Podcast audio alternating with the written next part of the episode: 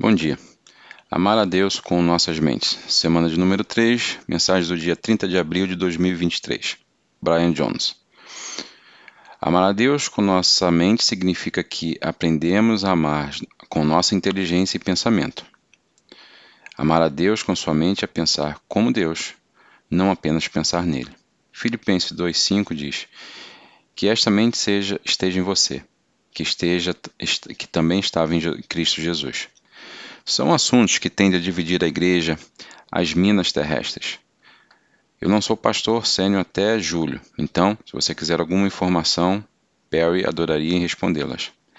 Mas coisas como trabalho, garotada, álcool, política, raça, aborto, saúde, mulher, homossexualidade, êxito, dinheiro, cultura. É... Na verdade, eu nunca tive a mente em Cristo quando eu estava, é, quando se tratava de trabalhar. Tive duas abordagens doentias para o trabalho. Um era o ídolo, a outra era a ociosidade. Em Colossenses é, 3, 23 diz que tudo que fizerdes, trabalhai com coração para o Senhor e não para os homens. A saúde, o corpo, aquela que comprou a, a, a um pedaço da casa, a, que Deus deu a todo tempo, menos o corpo. Eu quero olhar para Pedro, 1 Pedro 4, e dar-lhes um, uma mentalidade que devemos ter se vamos amar a Deus com as nossas mentes. 1 Pedro 4,7 diz: O fim de todas as coisas está perto, portanto, estai atentos, de mente sóbria, para que possais orar. Então, amar a Deus com nossa mente significa viver com fim em mente. Todos nós reorientamos nossas vidas com base em crises culturais. Por exemplo, nos últimos 20 anos, nós tivemos o Columbine High School, que mudou a forma como os alunos entravam na escola, é, e o resultado foi que as polícias foram designadas para todas as escolas. O problema no mercado de ações, que mudou a forma com que as pessoas investiam seu dinheiro, a maneira com que algumas pessoas começaram a pensar sobre a aposentadoria isso mudou a forma com que são feitas verificações antecedentes de empréstimo também. O 11 de setembro, que mudou a forma como vamos aos aeroportos, como são feitas extensas triagens sobre esse tema. O Covid, que mudou a forma como temos a igreja, mudou a forma como algumas pessoas administram seus negócios, aumentou o número de pessoas trabalhando em casa. Não se engane. As crises culturais fizeram reorientar nossas vidas. Pedro viu uma crise não cultural, mas espiritual, e ele está nos chamando para orientar a nossa vida e mente em torno disso. É...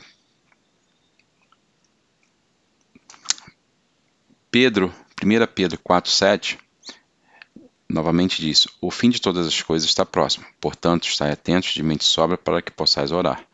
Pedro percebeu que a maior ameaça não era a saúde, não era uma ameaça econômica, é, não era uma ameaça governamental, era uma ameaça eterna. A maior ameaça que cada um de nós terá o último dia nesta terra, ou que Jesus voltará e eu não esteja pronto, e cada um de nós estará diante de Deus Santo a prestar todas as contas de nossas vidas. 1 Tessalonicenses 5, 2 diz: Pois sabeis muito bem que o dia da volta do Senhor acontecerá inesperadamente, como um ladrão na noite. Como você se sentiria se Jesus voltasse hoje? Hoje, você está pronto? Existe alguma área em que você precisa acertar com Deus e confessá-lo? Ainda há pessoas com que você tem adiado, é, tem compartilhado a esperança de Jesus? Você está pronto? E as pessoas que Deus colocou em torno de você estão prontas? Toda a crise que enfrentamos culturalmente, como o 11 de setembro, o mercado de ações, ninguém está preparado. Acontece na esperada e a volta do Senhor também. Porque quando Jesus voltar, isso significará duas coisas diferentes. Para quem estiver preparado, será um dia de alegria e expectativa. Para quem não estiver preparado, será uma crise.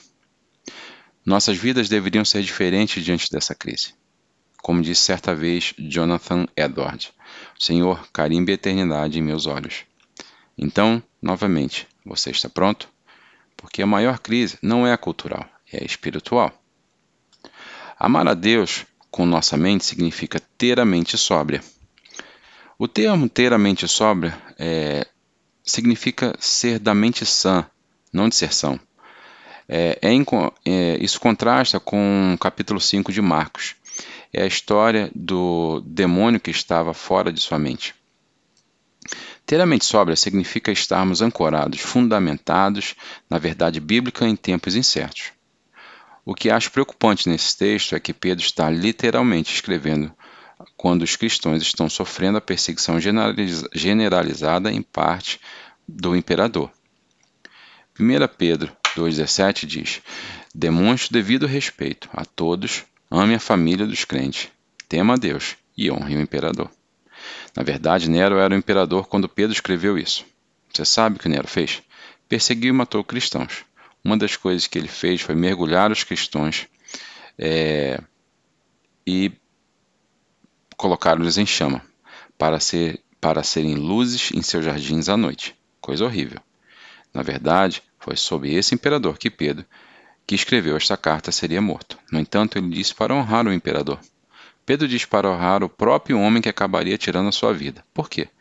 Porque ele sabe que ser sóbrio importa para Deus e que ser profundamente informado sobre a verdade que Deus está realmente no controle.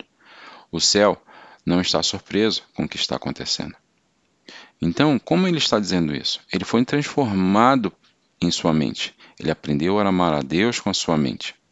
Romanos 12, 2 diz: Não se conforme com o padrão desse mundo, mas seja transformado pela renovação da sua mente. Então você será capaz de testar e aprovar qual é a vontade de Deus, sua boa, agradável e perfeita vontade. Então, para ser claro, você não pode amar com a sua mente a menos que você tenha uma mente sóbria. Parte de muitos de nós não guardamos em nossas mentes é que a igreja moderna tirou essa guerra demoníaca e espiritual de nossa narrativa. Para alguns, parece muito extrema. Hollywood nos desensibilizou para a guerra espiritual, com todos os filmes por aí. Pode até parecer incentivado. A maior parte da guerra espiritual é, está em torno da sua mente. E é por isso que Pedro diz: é, esteja alerta, porque o inimigo real chamado Satanás quer que quer nos manter de uma mente sóbria, manter longe de uma mente sóbria. Se você não tiver Satanás em seu evangelho, você transformará as pessoas em demônios, Satanás.